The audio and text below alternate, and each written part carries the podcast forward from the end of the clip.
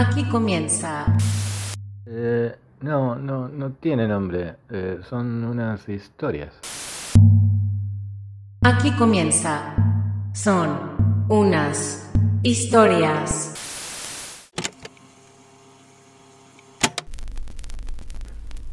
Para la década de los 60, quien no estaba metido o en el rock o en las drogas, eh, quien no estaba disfrutando de las mieles de este reciente invento llamado juventud, estaba un poco perdido, un poco aburrido. Es por esto que el diario británico Sunday Times eh, decidió organizar una carrera para reflotar una antigua tradición de la humanidad, que eran estas carreras eh, bizarras. Eh, el Sunday Times organizó una carrera marítima y decidió otorgarle un premio de 6.000 libras esterlinas al primer hombre que pudiera dar la vuelta al mundo en un barco, en un bote, sin tocar tierra ni una sola vez y en completa soledad. Claro, la, era de la exploración como que ya había pasado y, los profesionales, digamos, no, no le dieron mucha pelota a este concurso. Quienes sí se inscribieron fueron eh, los amateurs, los raritos. Eh, Nigel Tetley fue uno que se enteró del concurso por leer el diario cuando estaba desayunando. Nigel solía eh, navegar en su trimarán, que es esos botes que tienen, bueno, un bote y a los dos costados como esas dos especies de flotadores. Solía navegar alrededor de Inglaterra con su trimarán y le dijo, yo puedo ganar este, esta carrera. Y empezó a hacer preparativos. Uno de estos preparativos fue contactarse con Bernard Moitassier, que era un francés regatista muy famoso en la época. Y lo fue a consultar, a pedirle consejo. Bernard le dijo que ni se le ocurriera hacer semejante viaje con un trimarán, porque si en el medio del mar el trimarán se le da vuelta, es imposible eh, volverlo a enderezar, por lo que sus probabilidades de supervivencia se acotarían muchísimo. Nigel Tetley eh, ignoró alegremente los consejos de Bernard y siguió con sus preparativos. Otro que, que, no, que no tenía ninguna gana de escuchar a ningún francés, se llamaba Robin Knox Johnston. Y al ver cómo esta carrera, cómo los preparativos de esta carrera este, daban lugar en la prensa británica a muchos franceses hablando sobre el tema, eh, se enojó muchísimo y decidió él mismo inscribirse para darle una lección a los putos franchutes. Dijo que por derecho propio un británico debería ganar esta competición e hizo de la competición de su carrera una especie de pelea personal contra toda la nación francesa. Y así fue que busca un barco, consigue uno completamente desvencijado y hecho mierda, y lo llena con cigarrillos y con carne enlatada, y, y bueno, se lanza a la travesía. Eh, el diario entonces, el Sunday Times, eh, aprovechando esta situación de nuestro amigo Robin, decide insistirle a, a Bernard Motossier para que se inscribiera en la carrera, hasta que finalmente Bernard acepta. Esta carrera consistía en, salir de Inglaterra, este, bajar por el Atlántico, circunnavegar África, eh, seguir derecho por el Índico, pasar por el sur de Australia, eh, rodear América del Sur, y después subir y volver hasta Inglaterra. En total se inscribieron nueve participantes, solo uno llegó a completar la carrera. de los nueve participantes, eh, cinco eh, naufragaron o se perdieron a los pocos días de empezar, eh, lo que nos deja con cuatro contendientes, los tres que ya conocemos y el cuarto que se llama Donald Crowhurst. Donald Crowhurst era un ingeniero electrónico que se inscribió más que nada porque estaba tapado en deudas y, pensó que, bueno, si ganaba, eh, se iba a salvar. Buscó inversores para que le financien la travesía y les presentó una especie de invento. Él tenía un trimarán también. Les, les presentó un invento que consistía en que, bueno, algún artificio para que no se diera vuelta el trimarán. Eh, resulta que todos estos cables que les presentaba a los inversores no estaban conectados a ninguna parte. Pero en fin, consiguió el dinero. Se dice que eh, el día antes de, zarpar, eh, Donald Crowher eh, rompió en llanto, dándose cuenta que, que no podía ni en pedo hacer semejante viaje. Con su experiencia, que era nula, y con ese barco de mierda. Y, y su esposa, confundiendo ese llanto con ese llanto de desesperación con, un, con una demostración de falta de confianza, lo, lo instiga, lo apoya y lo insta a que continúe con la travesía y se presente y zarpe. Eh, a los pocos días de zarpar, Donald Crawford se dio cuenta que su barco no servía para la mierda, pero en lugar de, abandonar, eh, el siguiente plan. Eh, pensó, bueno, si yo me quedo acá, en el Atlántico Sur, un par de meses, tres, cuatro, hasta que más o menos termine la carrera, cuando suban los demás por el Cabo de Hornos, por el sur de Sudamérica y remonten el Atlántico, yo me puedo sumar y hacer como que gano la carrera.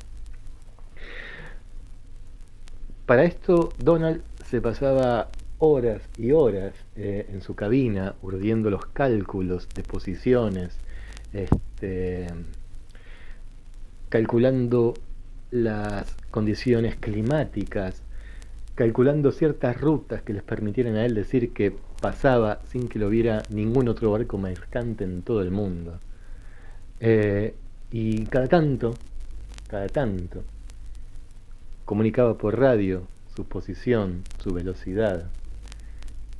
Posiciones y velocidades totalmente falsas. Em, claro, con el pasar de las semanas y, los meses, eh, Donald se envalentonaba con sus invenciones y se inventaba récords de velocidad y, en fin. Eh, ¿Qué pasa?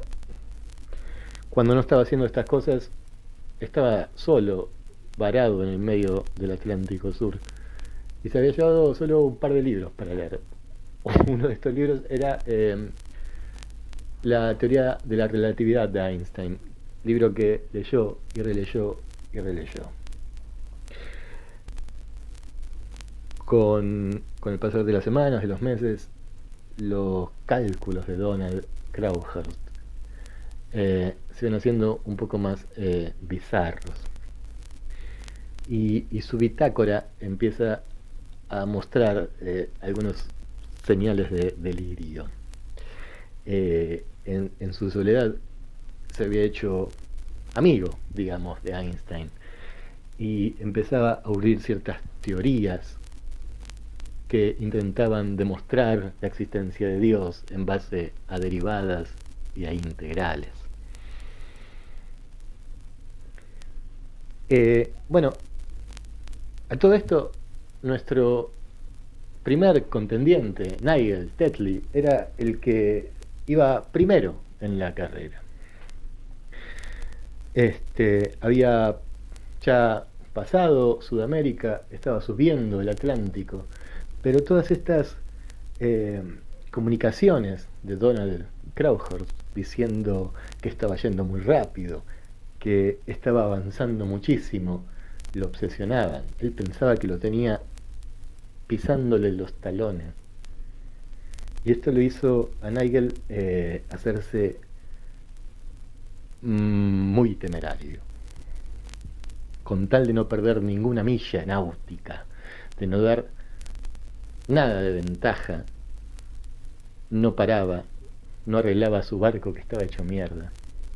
Y pasando ya las Azores, este, lo encuentra una tormenta y él decide pasar por el medio de la tormenta, cosa de no perder un solo día de viaje. La tormenta le hace añicos su trimarán. Al día siguiente lo encuentra un pote pescador y lo lleva a Inglaterra.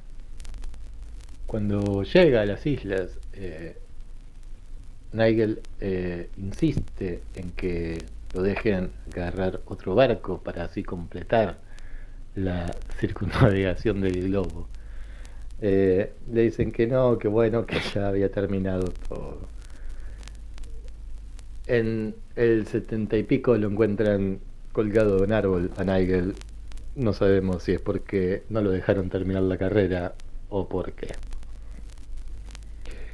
Bueno, eh, el naufragio de Nigel eh, a Donald Crowhurst lo, lo estresa un poco porque su idea en realidad no, era salir primero, él quería salir segundo, él pensaba que con el premio del segundo puesto podía este, ya pagar todas sus deudas. Y aparte no iba a llamar tanto la atención sobre sí mismo, a ver si alguien descubría que había hecho trampa. Este estrés y angustia eh, figura en, en, sus bitácoras, digamos, donde el delirio de Donald empieza a aumentar un poco. Empieza a escribir que en realidad él es una especie de segundo de segunda llegada de Jesús y que ha venido a este mundo para este, revelar una nueva forma de, de, de matemática. Bueno, pero todavía el plan de Donald podía seguir en pie, tenía que esperar al que estaba segundo, que era nuestro francés, Bernard Moitessier. ¿Qué pasa? Eh, Bernard también estaba enfrentando ciertos delirios eh, por la soledad y por la navegación, suponemos. Eh, en su bitácora se escribía que había descubierto el yoga, que le gustaba practicarlo desnudo en su barco a todas horas.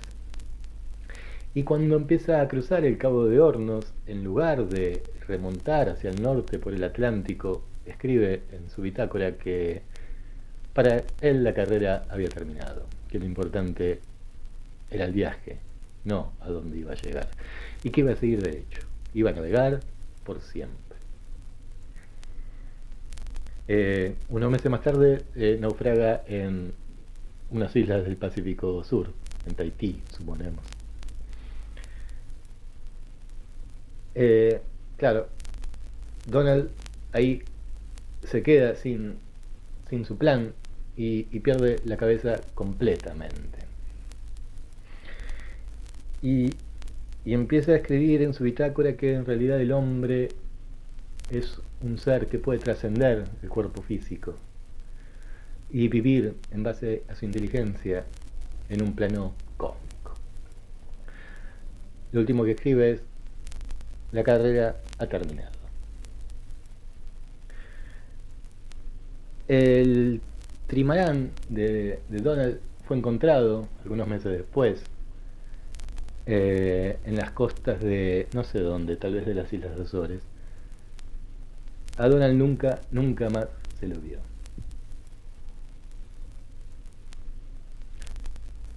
Nuestro último contendiente, Robin Knox Johnston, que tenía una pelea personal contra Francia.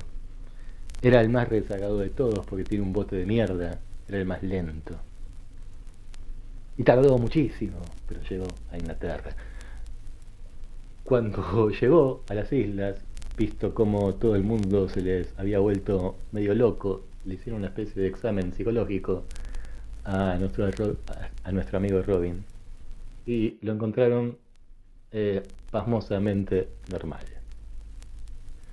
Y la pregunta entonces de esta semana sería si ustedes estuvieran durante varios meses varados en el Atlántico Sur, ¿cuál sería su amigo imaginario?